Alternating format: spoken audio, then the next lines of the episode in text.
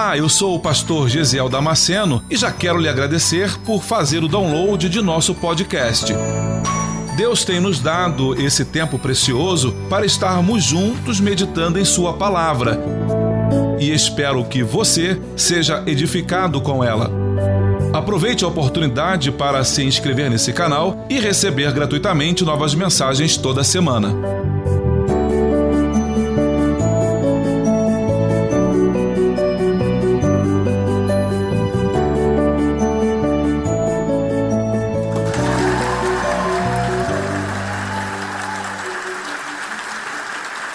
Mateus capítulo 26 e versículo 28.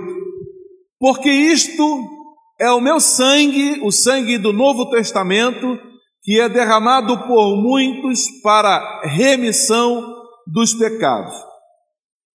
Pai, no nome santo e glorioso do teu filho Jesus, nesta manhã, estamos aqui na tua casa para ouvirmos a tua voz e sermos por ela dirigido e orientado.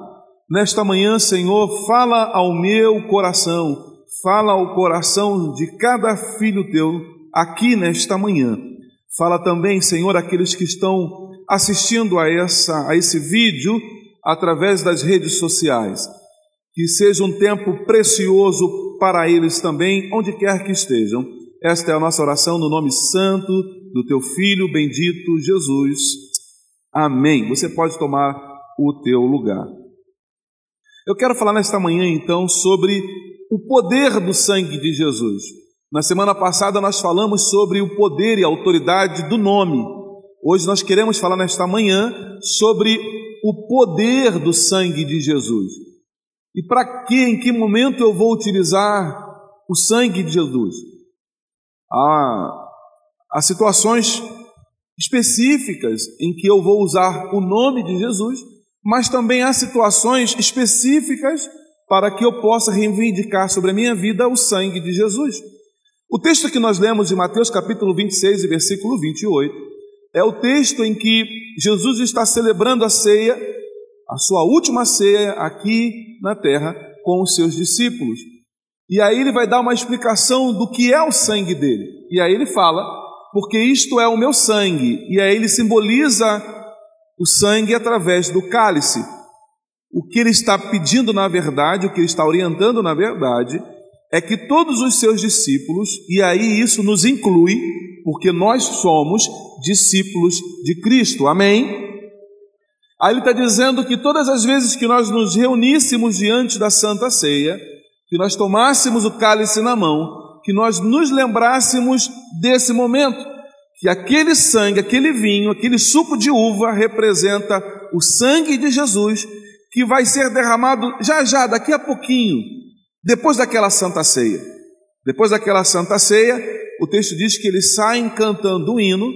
Jesus é traído no jardim do Getsemane, é levado preso, passa a manhã, a madrugada inteira sendo interrogado e chicoteado, blasfemado, injuriado por nossa causa.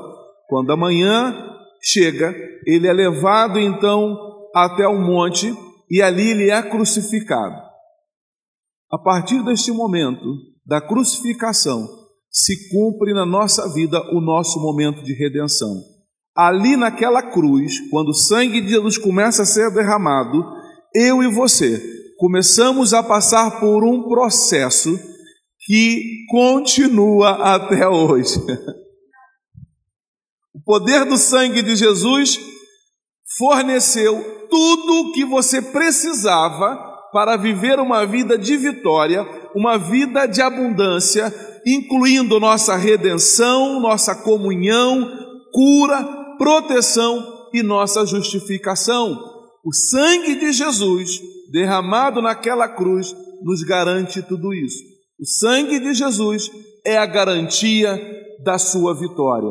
O sangue de Jesus derramado na cruz do Calvário é a garantia da cura para você. Isaías vai dizer que pelas suas pisaduras, pelas suas chagas, pelas suas feridas, nós fomos sarados. Cada chicotada que Jesus levava, o chicote arrancava pedaços de carne, porque na ponta do chicote havia pedaços de osso, pedaços de cobre e de ferro. Então, todas as vezes que, que, o, que o chicote pegava na carne de Jesus, ele ficava preso na carne de Jesus. E então, aquele algoz, aquele verdugo, ele puxava o chicote, e o chicote então arrancava pedaços da carne de Jesus. E todas as vezes que ele fazia isso, vinham pedaços de carne de Jesus naquele, naquele chicote. E todas as vezes que isso acontecia, Isaías está dizendo que nós estamos sendo sarados. O sacrifício de Jesus na cruz do Calvário, ele não foi em vão. Você precisa se apropriar disso.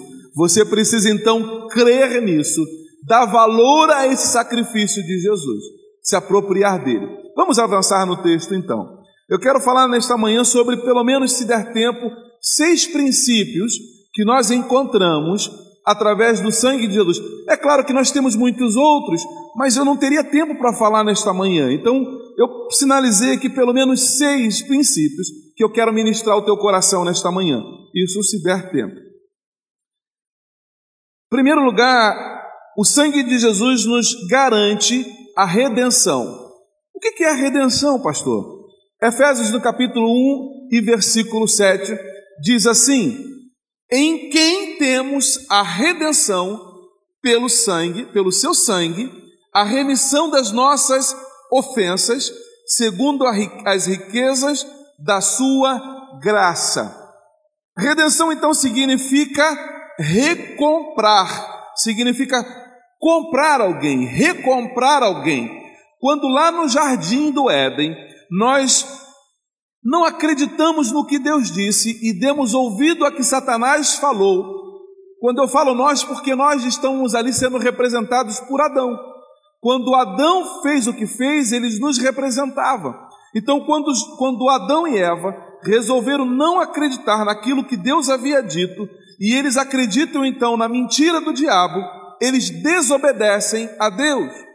E quando eles desobedecem a Deus, eles são desligados desta comunhão, eles perdem a comunhão, eles perdem a intimidade, perdem o relacionamento com Deus. E não é só isso que acontece. Quando Satanás convence o homem daquilo e o homem se distancia de Deus, a partir de agora o homem ele é vencido por Satanás.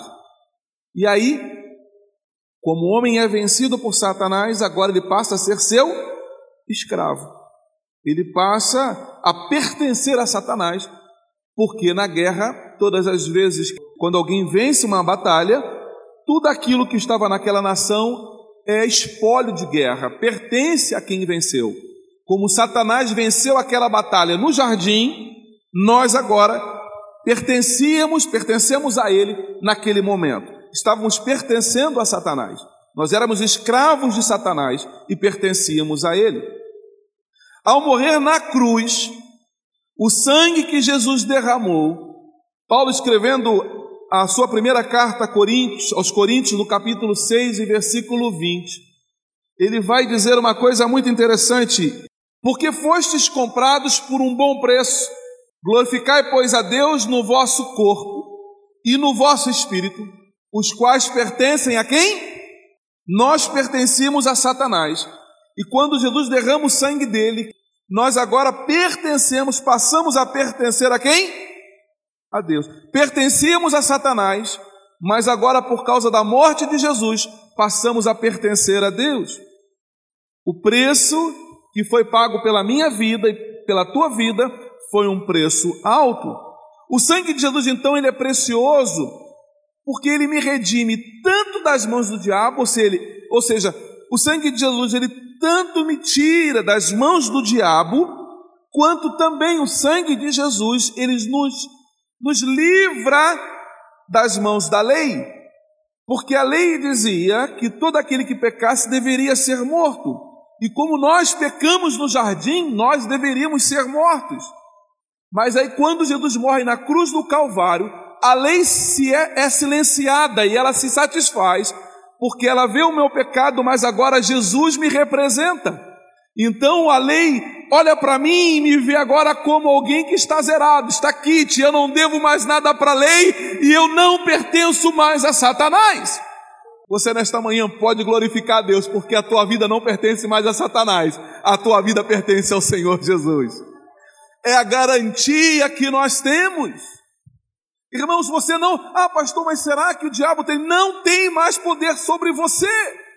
Satanás não tem mais nenhuma autoridade sobre a tua vida. Satanás não tem nem mais nenhum poder sobre você, porque Jesus pagou um preço excelente. Você não foi pechinchado, meu irmão. Às vezes a gente vai na feira, e eu gosto muito de feira, e quando você vai lá, você dá uma negociada. Você negocia, não, mas faz um descontozinho aí, ó, essa laranja não está tão boa assim, me dá um desconto. E você vai granjear ali um desconto.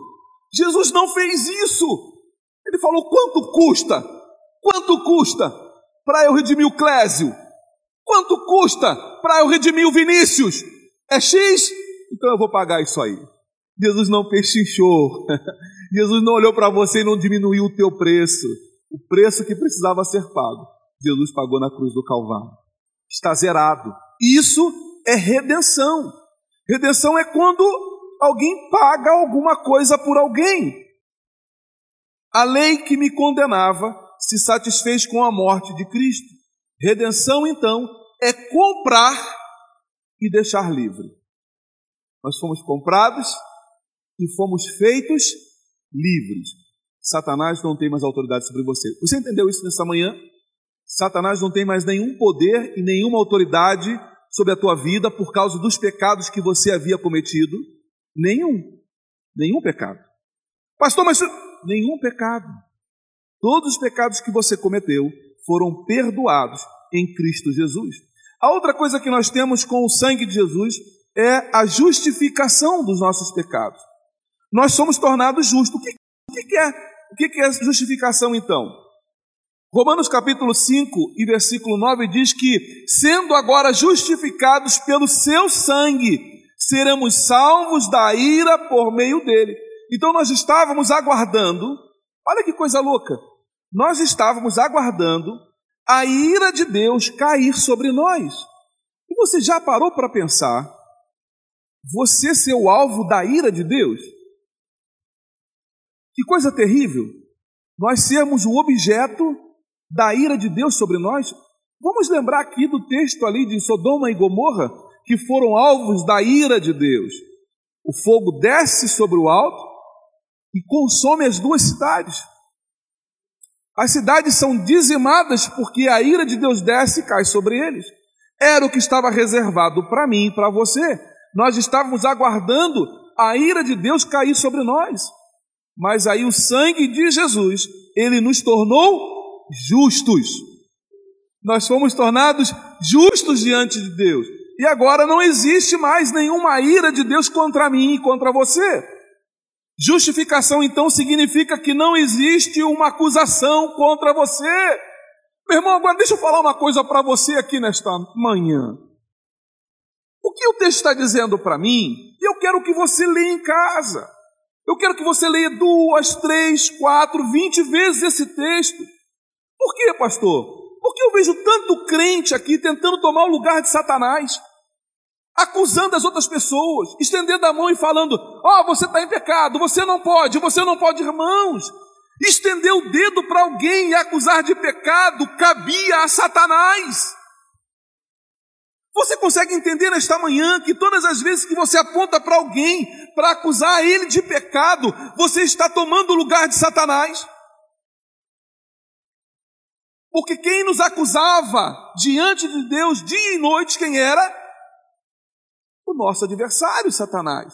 Era ele que acusava, era ele que nos acusava. Mas agora o texto está dizendo, através de Romano, que nós somos justificados pelo seu sangue e seremos salvos da ira por meio dele. Ninguém mais pode te acusar de nada, meu irmão. Eu quero falar com você nesta manhã que vive apontando o dedo para as pessoas, dizendo que ela está errada, que ela está em pecado. Isso não cabe a você, Porque a Bíblia diz que quem nos convence da justiça e do juízo é o Espírito Santo de Deus. Se você não é e você não é o Espírito Santo de Deus, não cabe a você fazer isso. O que, que o Senhor diz? Ao invés de você tirar o cisco do olho do teu irmão, tire a trave que está dentro do teu. Quem sou eu para apontar o dedo para alguém e dizer que ele está em pecado, que ele está em erro? Eu preciso aprender isso nesta manhã. Não tire o emprego de Satanás, meu irmão. Não comece a acusar as pessoas aí fora. Justificação significa que não existe uma acusação contra você. Seus pecados são completamente exterminados. Justificação, então, é mais forte ainda do que o próprio perdão. Porque é o perdão, a gente perdoa, mas a gente acaba não esquecendo do que foi feito. Não, eu perdoei, não dói mais. Mas tu lembra que o fulano te machucou? Não, eu lembro. Tu lembra que ele te humilhou? Não, eu lembro, mas eu não, eu não, não, não, não, não dói mais em mim. Justificação não é isso. Justificação é não ter mais lembranças de nada. Deus não se lembra mais dos teus pecados porque todos eles foram jogados no mar do esquecimento. Deus não olha para você e fala assim: Ó, estou te perdoando hoje, mas eu lembro que você fez semana passada. Ó, eu estou te perdoando hoje, mas eu sei o que, que você fez no verão passado, eu sei. Não, meu irmão. A justificação, a justificação do Senhor, ela paga por completo, ela extermina. Eles não devem ser lembrados, não devem ser mencionados. Não há dívida. Não há dívida. Romanos 8 e 33 diz assim: Quem fará alguma acusação contra os escolhidos de Deus? Olha que Paulo pergunta: Quem é que vai fazer alguma acusação contra os escolhidos de Deus? Pensa comigo, irmão. O irmãozinho aqui é um escolhido de Deus. O texto está dizendo assim: quem é que vai acusar ele de, de pecado? Quem é que vai? É Deus quem o justifica. Você já parou para pensar? Você acusar alguém e ter o próprio Deus em defesa dele? Já parou para pensar nisso? É claro que às vezes a gente se preocupa com algumas questões. Eu olho algumas pessoas, por exemplo, irmãos, isso acontece. Às vezes você olha alguém com um comportamento totalmente reprovável. O que eu tenho que fazer por ele? Eu oro. Eu vou orar. Pastor, o senhor viu o Instagram da fulana? Eu vi. Viu o Instagram do fulano? Eu vi porque alguém me mostrou. E aí, pastor? E aí o quê? Não, senhor não vai falar nada. Eu estou orando, meu irmão, para que Deus desperte ele, para que ele saiba que caminho que ele está tomando, que caminho que ele está andando, porque não sou eu que vou convencer ele do pecado. A minha tarefa é essa aqui, ó, é vir todos os cultos, todas as manhãs, todas as tardes e todas as noites e pregar o evangelho da salvação, é falar que Jesus nos cura, que Ele nos redime, que Ele quer nos resgatar e levar para o céu. Essa é a minha tarefa. Agora, se você vai ouvir o que Deus está dizendo e vai deixar o Espírito Santo trabalhar em você, é uma questão sua. Eu não posso mudar você e não tenho a pretensão de mudar a tua vida. Se a palavra do Senhor não rasgar a tua alma e não mudar os teus comportamentos, não sou eu que vou mudar você. Você não vai fazer nada, pastor? Não, eu não vou. Agora, cuidado, para que você não perca o teu tempo na casa do Senhor, porque aí você nem desfruta dos prazeres do mundo e nem desfruta da intimidade com Deus. Seja esperto, acorda enquanto é tempo. Não fique com um pé no mundo, um pé no mundo e um pé aqui. Posicione-se diante de Deus. Ninguém, absolutamente ninguém, pode te acusar de nada, porque é o próprio Deus quem justifica. A terceira coisa que eu consigo através do sangue de Jesus é a reconciliação. O sangue de Jesus me reconcilia com o próprio Senhor. Colossenses no capítulo 1, versículo 20, diz assim: E que havendo por ele feito a paz, pelo sangue da sua cruz, por meio dele reconciliar-se consigo mesmo todas as coisas, tanto as que estão na terra quanto as que estão nos céus. O versículo 21 e 22, por favor, Rodrigo. A vós também, que no outro tempo, lá atrás, eres estranhos e inimigos, inimigos, no entendimento pelas vossas obras mais. Que você fazia coisas erradas, então você era inimigo de Deus. Agora, contudo, vos reconciliou no corpo da sua carne pela morte, para que perante ele vos apresentar santos e irrepreensíveis e inculpáveis. Quando alguém aqui começa a apontar o dedo para alguém para acusar de pecado, e Deus olha, não, contra ele? Não, o que eu estou vendo nele ali é o sangue do meu filho derramado naquela cruz. Não existe acusação contra ele. Não existe pecado nele. Porque o sangue de Jesus nos purifica de todo pecado. Diga, todo pecado. Todo pecado. Aleluia! O sangue é precioso porque nos reconcilia com Deus, ou seja, ele promove a paz. Lembra que Deus está virado comigo? Deus está virado por causa do meu pecado, mas na reconciliação agora acabou aquela guerra, acabou aquela luta. Você não precisa mais viver o terror da guerra, essa batalha terrível que acontece nas nossas mentes. O sangue de Jesus é o pacto de paz entre você e Deus. A guerra acabou, mas tem gente que vive, né? Uma ocasião, eu estava no Rio de Janeiro, era fazia parte da juventude da igreja de Bom Sucesso, e um, um dos jovens, meu, meu amigo, meu, meu brother, a gente caminhava junto na igreja, ensaiávamos, cantávamos juntos. Uma vez ele chega na igreja, estava na recepção, lembra como, como se fosse ontem.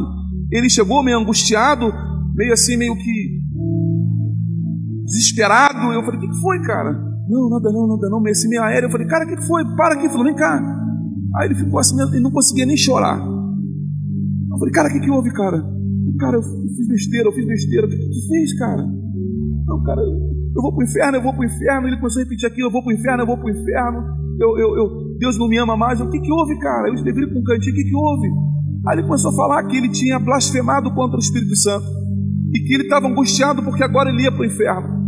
E eu falei, eu olhei para ele com carinho, eu falei, cara, para com isso. A Bíblia diz que quem convence o homem do pecado, da justiça e do juízo é o Espírito Santo. E se você reconhece que você pecou, que você errou, é porque o Espírito Santo está em você. E se ele está em você, você não pregou contra o Espírito Santo. Cara, Deus é contigo. E ele olhou para mim, parece que ele deu uma acordada. É sério isso? Eu falei, é. Deus te resgatou, meu irmão. Não existe acusação contra você, não existe pecado. Não existe nada que te acuse diante do Senhor. Vamos orar juntos, levei ele para um cantinho, nós oramos juntos, e ele já foi para cultuar o Senhor feliz da vida. A batalha que acontece aqui dentro é você cometer um pecado, porque o que João vai dizer, filhinhos, não pequeis, mas se vocês pecarem, nós temos um advogado fiel e justo para vos perdoar. Nós vamos pecar, irmãos, porque nós somos pecadores. Mas nós não vivemos um desejo de viver pecando, é diferente. Eu peco por uma, uma questão de humanidade. Eu não vigiei, eu vacilei, fiz uma coisa errada, mas aí eu recorro ao sangue e eu falo: Senhor, me perdoa do meu pecado, e instantaneamente eu sou perdoado de todos os meus pecados. Fui perdoado, estou quente com o Senhor. Mas às vezes aqui dentro eu fico naquela batalha. Não, mas eu fiz algo errado. Não, meu irmão, nós somos a comunidade da fé. Você precisa aceitar e crer que o sangue de Jesus é suficiente para te resgatar. Você não precisa se chicotear para poder, ah, agora eu vou aliviar o peso da minha consciência. Não, meu irmão, a tua consciência tem que estar limpa e lavada, porque o sangue de Jesus te purificou e ponto final. Não existe mais batalha na tua mente, não pode haver mais guerra na tua mente. Será que eu fui perdoado, pastor? Mas eu fiz tanta coisa errada, eu fiz tanta coisa feia. Meu irmão, a Bíblia diz que o preço de sangue foi um preço alto, foi um preço caro. Foi um preço caro. Às vezes, nós, humanamente falando, nós olhamos para alguém que fez algo terrível, cometeu uma desgraça, humanamente falando, imperdoável, fez uma atrocidade, ele vai ser preso pela lei. A justiça humana vai botar a mão nele e vai prender ele, talvez fique, fique a vida inteira preso. Talvez fique a vida inteira preso, como nos Estados Unidos, que é prisão perpétua, vai ficar a vida inteira atrás das grades.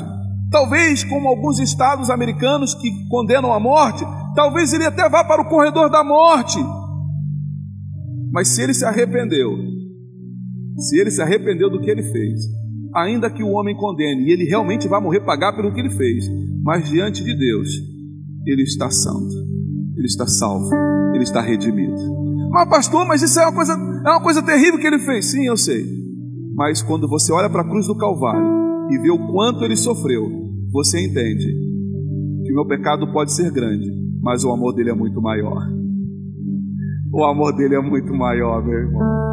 Eu quero que você saia desta manhã daqui da casa do Senhor, rompendo em alegria, em felicidade, em saber que não há acusação contra a tua vida. A outra coisa que eu preciso entender é que o sangue de Jesus nos dá ousadia. É isso que você precisa ter nesta manhã: ousadia, coragem. A palavrinha parece que está meio em desuso nos últimos tempos. Coragem ousadia. Hebreus, no capítulo 10 e versículo 19, o texto diz assim: Tendo, pois, irmãos, ousadia para entrar no santuário pelo sangue de Jesus. Antigamente, quando os sacerdotes vinham oferecer a Deus sacrifício, o sumo sacerdote, ele só poderia entrar no Santo dos Santos, no lugar santíssimo, aonde estava a arca da aliança, ele só poderia entrar neste ambiente uma única vez por ano. Uma única vez por ano. A Bíblia não fala isso, mas nós entendemos, nós entendemos que era amarrado, ou deveria ser amarrado uma corda na cintura do sacerdote, mas isso não está na Bíblia, amém? Porque eu já ouvi alguns pregadores dizendo que o sacerdote amarrava uma corda na cintura dele. Isso não está na Bíblia, meu irmão. Mas nós entendemos que deveria ter sido feito dessa forma. Porque se o sacerdote entrasse no Santo dos Santos e ele estivesse em pecado, ele era fulminado dentro do, do Santo dos Santos. Aí a pergunta vem: como é que iam tirar ele de lá? Puxando a corda. Entendeu? Mas a Bíblia não fala isso. O sacerdote, ele poderia ser fulminado se ele estivesse em pecado. Por isso que Paulo escrevendo a carta aos Hebreus vai dizer que, sendo irmãos, tendo ousadia para entrar no Santo dos Santos. Agora, eu posso entrar diante da presença de Deus com a garantia e a certeza de que eu não vou ser fulminado. Eu posso entrar tranquilo, porque eu sei que quando eu entrar diante do Senhor, Deus não vai me ver com pecado. Então você pode orar com toda a ousadia ao Senhor. Você pode dobrar o teu joelho, falar de pé, deitado, sentado. Você tem liberdade. Pastor, mas eu ainda fumo. Meu irmão, você tem liberdade. Esse vício maldito Deus vai arrancar de você em algum momento. Ah, pastor, mas eu tenho alguns defeitozinhos lá que, meu irmão, esses carrapichos, Deus vai arrancando de você, fica tranquilo. Porque a Bíblia diz que aquele que começou a boa obra, ele vai terminar. Deus está trabalhando em você. Aleluia!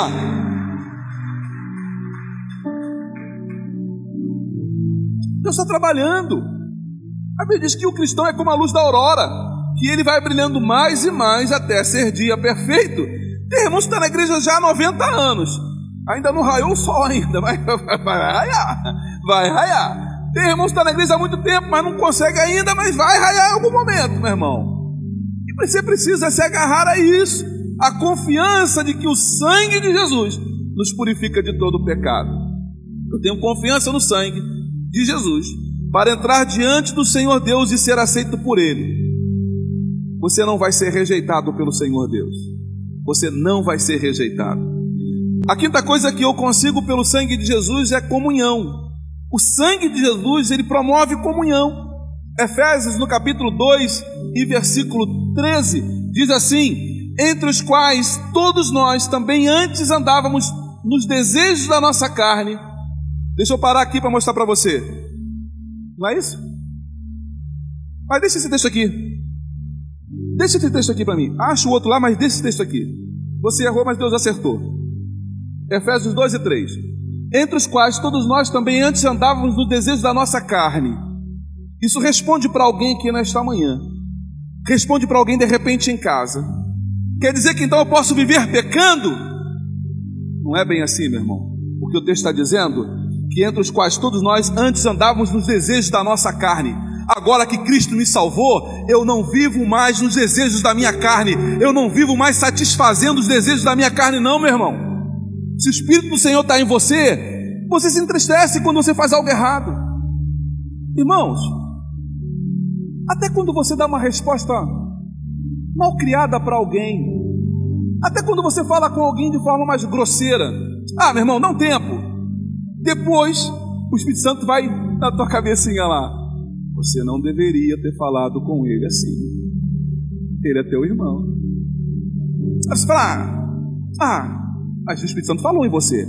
Se você vai dar ouvido ao que o Espírito Santo falou, é uma coisa. Mas que ele falou com você, ele falou. Você não deveria ter falado com a sua mãe nesse tom de voz, ela é sua mãe.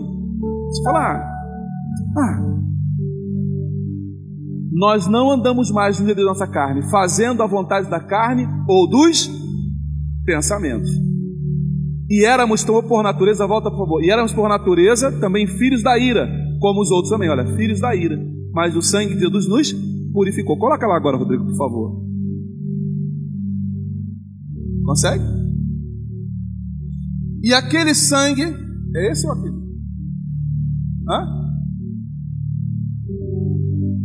Mas agora em Cristo Jesus, vós que antes andavas longe, já pelo sangue de Cristo chegastes perto.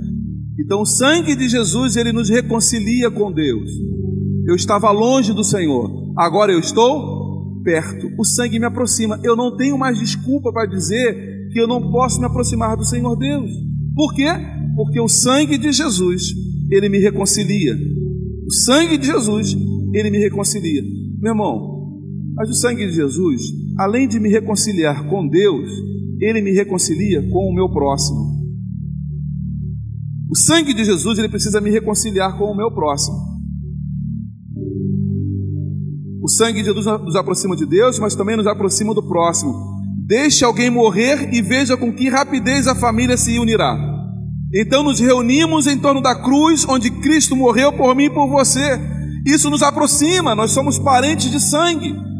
Quando Jesus morreu na cruz do Calvário, você vai se lembrar do texto de João no capítulo 19, que a família de Jesus se aproxima da cruz. João, o evangelista, se aproxima da cruz para ver Jesus pendurado lá. A mãe de Jesus está próxima. A tia de Jesus, irmã de Maria, casada com Cleófas, está aqui do lado, olhando para Jesus.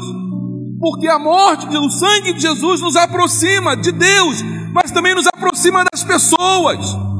Meu irmão, você tem que andar em unidade com o teu irmão próximo, porque o sangue de Jesus nos propicia isso, o sangue de Jesus nos une. Jesus falou assim: alguém certa vez chegou para Jesus e falou: Jesus, a tua mãe e os teus irmãos estão aí fora e querem falar com você. Aí Jesus fala: Minha mãe e meus irmãos? Quem são minha mãe e meus irmãos? Minha mãe e meus irmãos são aqueles que fazem a vontade do meu Pai. Ou seja, ele está dizendo o seguinte: ó, a minha família são todos aqueles que obedecem a Deus. Então você vai se unir, você vai chegar perto da cruz do seu parente que morreu, se você tiver unidade com ele. Mas todos os que chegam perto da cruz, eu tenho que olhar para eles como meus irmãos, porque o sangue de Jesus traz comunhão. Meu irmão, se você não consegue ter comunhão com outras pessoas, tem alguma coisa errada. Tem alguma coisa que não está batendo direitinho. Eu preciso ter comunhão com meus irmãos. Ainda falando sobre o sangue de Jesus, em Êxodo no capítulo 12, você vai lembrar desse texto. Deus diz que vai destruir, que vai liberar o povo de Israel do Egito, mas que vai matar os primogênitos. Aí Deus fala assim: vai lá, mata o cordeiro, pega o sangue do cordeiro e pinta os umbrais da porta com o sangue. Quando o anjo da morte vier sobre as casas do Egito, o anjo vai passar e todas as casas que tiver o sangue nos umbrais, o anjo vai passar por cima e não vai ferir aquela casa com morte.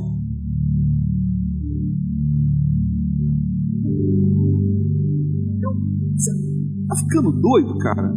Tem uma coisa a ver com a outra? Quer dizer que eu tenho que matar um cordeiro, pegar um sangue e passar lá em cima? Só o, passar o sangue quer dizer que o anjo vai passar e eu não vou morrer. O meu filho não vai morrer. É isso aí. Ah, cara, eu não acredito nisso não.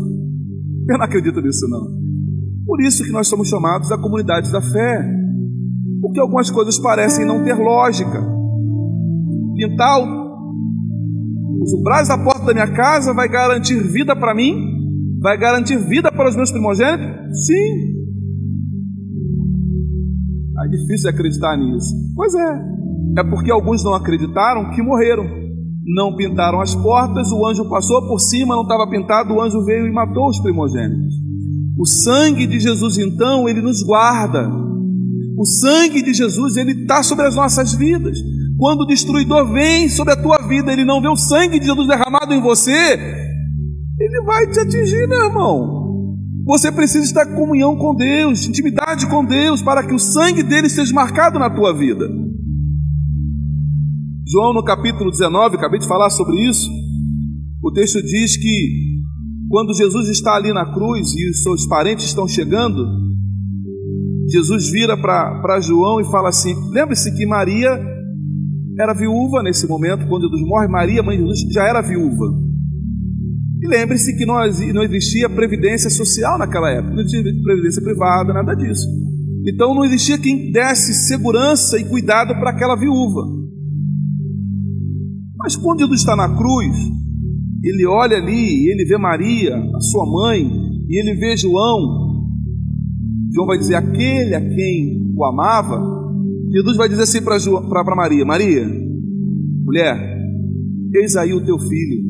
E ele aponta para João. Aí ele fala assim: João, eis aí a tua mãe, cuida dela.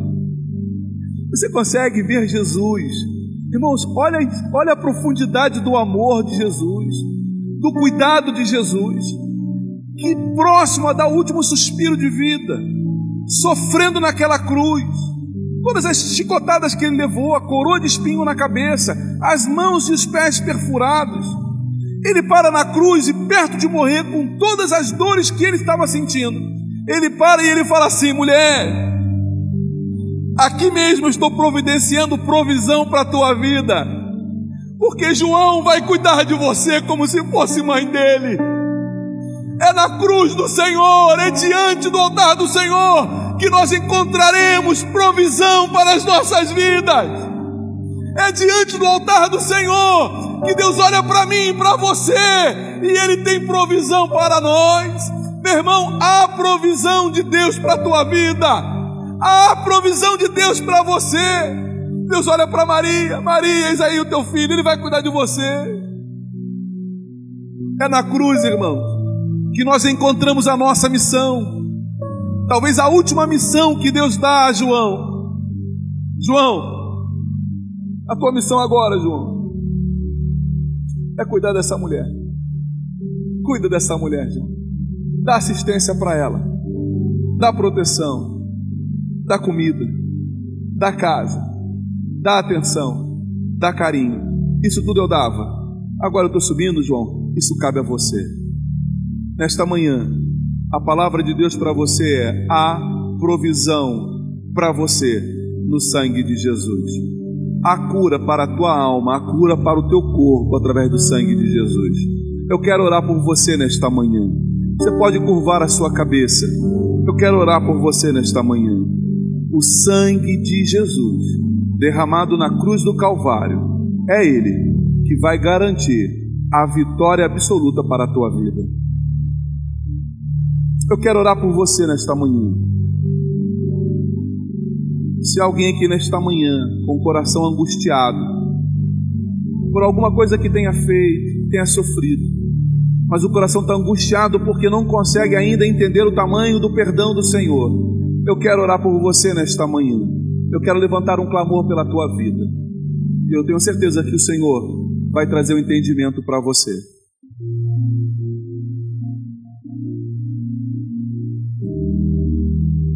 Aleluia. Há uma batalha muito grande na sua mente. De tudo que você fez um dia, de todos os pecados que você cometeu, de todas as mãos, todos os dedos que foram levantados para apontar para a tua vida os pecados que você cometeu. E isso até hoje te atormenta, até hoje te angustia. Eu quero orar pela tua vida nesta manhã.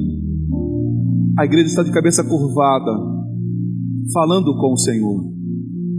Se você desejar, eu quero orar por você. Saia do seu lugar agora e vem aqui na frente, eu vou orar por você. Há muito espaço aqui na frente. Eu quero orar por você nesta manhã. Pode vir, eu quero orar por você. Eu sei que Deus falou com você. A palavra do Senhor diz que não há acusação contra os escolhidos de Deus. Não há acusação contra os escolhidos. Não importa o que você fez, não importa o quão distante você estava, não importa o que você aprontou, o sangue de Jesus nesta manhã, ele te alcança.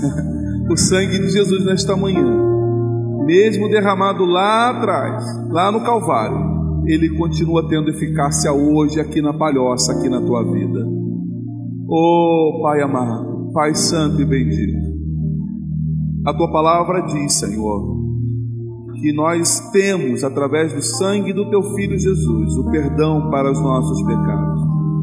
A tua palavra diz, Senhor, que não cabe mais nenhuma acusação contra os escolhidos de Deus. E aqui estão na frente do altar, Senhor, os teus filhos, ó Pai, se colocando aqui diante da tua presença. Oh, Pai amado, porque ouviram a tua palavra. Senhor, em nome de Jesus, Senhor, em nome do teu filho Jesus. Traz paz ao coração e à mente dos teus filhos, Senhor. E que eles creiam que é suficiente, ainda que os pecados sejam muitos, ainda que tudo que foi feito tenhamos vergonha de nominar, tenhamos vergonha de chamar pelo nome, de repetir o que um dia fizemos. Temos vergonha de repetir o que um dia fizemos mas nesta manhã, Senhor, cada um deles que tu conheces, que tu viu, porque estavas lá, tu és o dono do universo, tu preenche todo o universo. Mas hoje, aqui neste lugar, nesta manhã, há um cancelar de dívida, há um cancelar, Senhor, há um apagar de transgressão, por causa do sangue precioso do teu filho na cruz do Calvário. No nome de Jesus, Senhor, nós te oramos nesta manhã e nós apresentamos os teus filhos, Senhor, para que vivam uma vida plena na tua presença, confiando e acreditando que o sangue do teu filho é suficiente para que eles alcancem o perdão que eles precisam. Nesta manhã, Senhor, nós te oramos, no nome santo do teu filho Jesus. Aleluia. Leva-me além a todas as alturas, onde ouço a tua voz. Fala de tua justiça pela minha vida. Jesus, este é o teu sangue.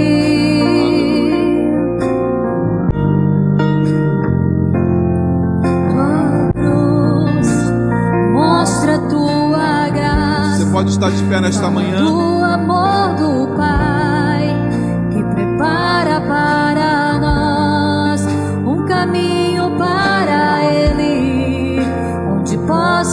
achegar somente pelo sangue. Eu quero que você cante comigo esta canção nesta manhã.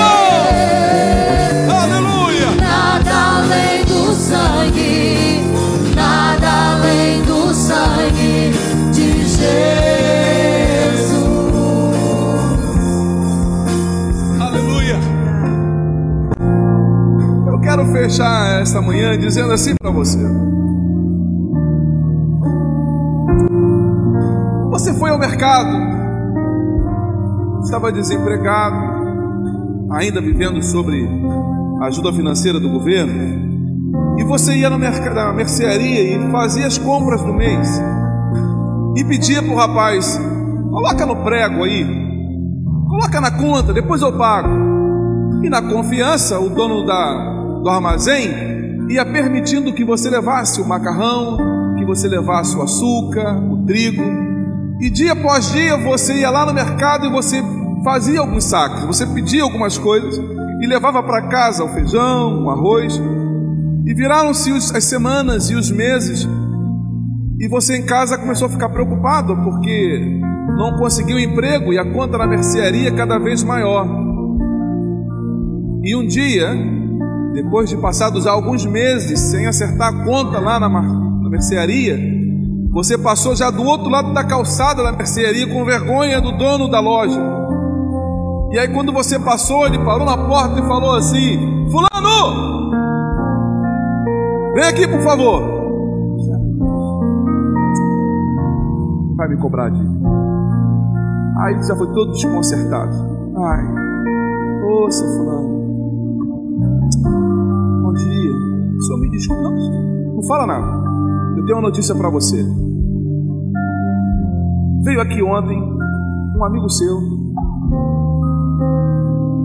e pagou todas as contas que você fez aqui na mercearia. Pagou todas. Ó, oh, o teu crédito está liberado. Parabéns pelo amigo que você tem. Um amigo assim eu também quero. Não existe mais conta tua aqui na mercearia. Deixa eu dizer para você uma coisa. Os pecados que você fazia. Aleluia o inferno acumulava todos os teus pecados. O inferno estava acumulando todos os teus pecados. Aí um dia, Jesus morreu na cruz do Calvário e chegou lá no inferno e ele falou assim: Ó, tá aqui a conta da vida do Gesiel, tá aqui a duplicata que eu estou pagando. Risca a dívida que há no nome do meu filho, ele não deve mais nada. Você está livre nesta manhã. Isso é justificação. Agora guarde esse exemplo aqui. Guarde esse exemplo aqui. Alguém foi condenado. E aí alguém chegou para o rei. Ele ia ter audiência de julgamento dele. Ia ter audiência de julgamento. Alguém foi lá no rei falou: Rei, queria pedir pela, por esse rapaz. O que ele fez foi no momento de desespero, ele errou, mas porque a única coisa que poderia soltar ele seria um indulto, uma ordem do rei, que a ordem do rei estava acima de qualquer outra ordem. Ainda que ele fosse condenado lá pelo juiz, uma alforria do rei liberaria ele. Aí o rei fala assim: Tá bom, rapaz, eu, eu, eu gostei da tua história, tá aqui um salvo indulto, tá aqui essa cartinha, você guarda não fala nada para ninguém. Você vai lá para audiência. Se por um acaso o juiz te condenar, você saca esse documento e você apresenta a ele. Se eles não te condenarem, você nem tira do bolso esse duplicado, esse documento. Deixa ele guardadinho ali. Como é que você acha que esse homem foi para o, para o julgamento? Assim? Como é que ele foi para o julgamento? As pessoas olharam para ele e falaram assim: esse cara não está com cara de que está correndo risco de ser preso. Esse cara não está com cara de que vai ser que vai para forca. É claro que não, meu irmão. Eu tenho ousadia porque o rei já me deu alforria. O rei, o rei já me deu um salvo indulto. Nesta manhã, tenha ousadia. Nós vamos cantar mais uma vez nesta manhã esse hino. E você vai cantar ele com ousadia. Eu vou orar pela tua vida agora. Você acabou de ouvir mais um podcast. E se você foi edificado com essa mensagem, compartilhe com outras pessoas. Até o próximo encontro.